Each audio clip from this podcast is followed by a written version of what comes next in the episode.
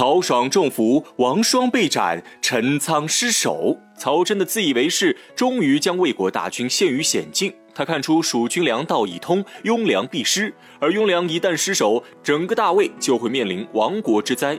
想到此处，曹真更加胆寒。他作为军队最高统帅，却犯下如此大错。他知道，就算诸葛亮不杀他，曹睿也必会杀他。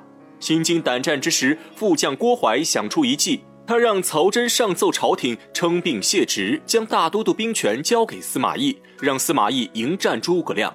曹真听后觉得此计可行，立刻派儿子曹爽火速赶往洛阳见驾。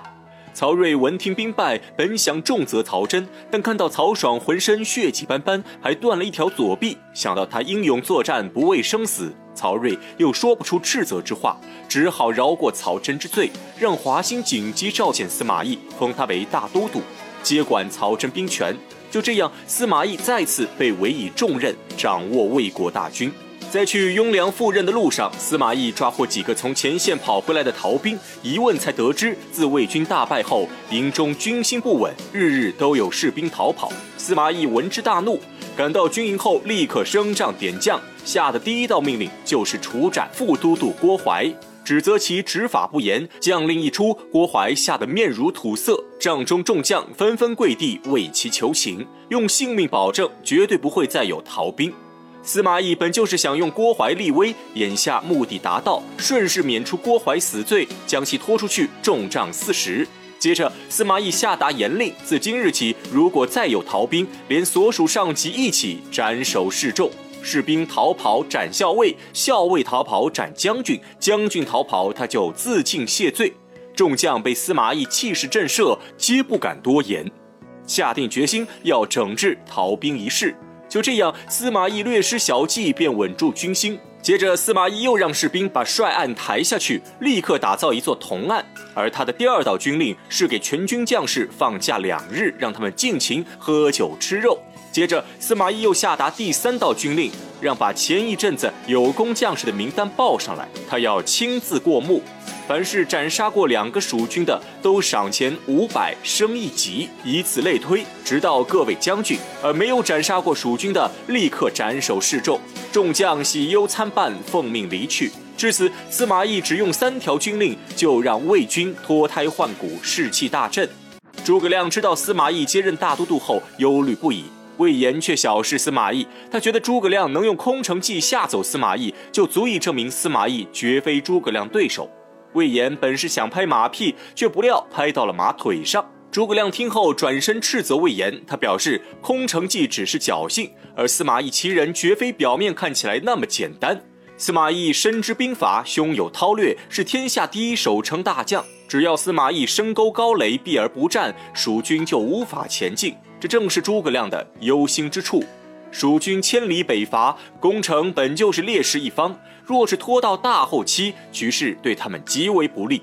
想到此处，诸葛亮决定设计把司马懿大军引诱出来，一举歼灭。于是派魏延率兵佯攻武都和阴平，而真正目的是要截杀司马懿的援军。这正是围城打援之计。魏延领命离去，率领三千兵马围攻武都。司马懿得知消息后，召集众将议事，询问有谁敢带兵救援武都。奉威将军孙离出列请战，司马懿便派孙离领兵三千驰援武都。孙离走后，司马懿遣散众人，只留下张合和郭淮。他语气沉重地对郭淮说：“让他准备好三千口棺材。”孙离回不来了。郭淮听后不解其意。司马懿缓缓说出原因，原来他早已看破诸葛亮计谋，知道诸葛亮表面攻打武都城，实则想伏击他的援军。但即使看破，司马懿也必须派兵救援，因为武都城是大营侧翼的保障。如果他不救援武都城，万一武都被破，周围城池的守兵必会心寒，觉得司马懿不会救他们。到时候，只要诸葛亮一出兵，周围城池就会纷纷投降，后果更加严重。所以他明知道诸葛亮早已布下陷阱，也不得不派孙礼去送死。这正是诸葛亮计谋的高明之处。说到此处，司马懿转头痛哭不已。郭淮这才明白其中猫腻。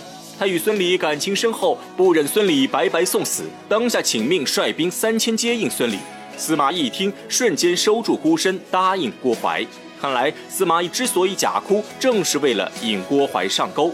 再说孙礼带兵行至武都城附近，正好撞见魏延的伏兵。孙礼还想与魏延大战三百回合，魏延却不和他交手，直接下令放箭。两边山上伏兵齐出，箭矢如雨。孙礼的三千兵马伤亡惨重，眼看就要全军覆没。后面郭淮率领援军及时赶到，二人兵合一处，冲出重围。魏延回营，将战况如实禀告诸葛亮。诸葛亮赞叹司马懿果真是老谋深算。他派魏延佯攻武都，司马懿就派孙礼假救武都。他让魏延埋伏孙礼，司马懿就派郭淮救回孙礼。面对诸葛亮的锦囊妙计，司马懿抵挡的无懈可击。眼看此计不成，诸葛亮灵机一动，又想出一计。他决定亲率五千兵马去武都抚明，让魏延率领大军在营中埋伏。诸葛亮正是要以自己为饵，要出司马懿这条大鱼。司马懿得知诸葛亮去武都抚明后，心中琢磨一番。他觉得诸葛亮这是在用自己做诱饵，想勾引他去攻打武都，而武都城外肯定藏有伏兵。想到此处，司马懿自觉战机到了，他派上将张合领兵出战，趁夜袭取诸葛亮大营。张合带领兵马冲进蜀军营寨，结果正中魏延埋伏。而张合不愧是五子良将，征战沙场多年。虽然误中埋伏，但他临危不乱，立刻改变阵势，集结士兵，强行冲破包围圈。魏延率兵在后面紧追不舍，张合率领残兵行至半路，迎面又遇上张苞的兵马。上将张苞，你陷入我军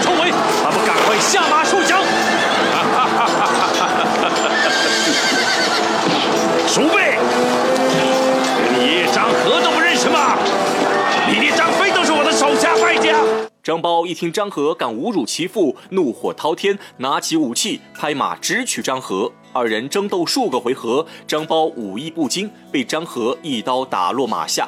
诸葛亮看到张合勇猛不减当年，内心已有忌惮之意，当下让魏延放开缺口，将张合引入剑阁道，又派姜维率领两千弓弩手在剑阁道埋伏，誓要一举击杀张合。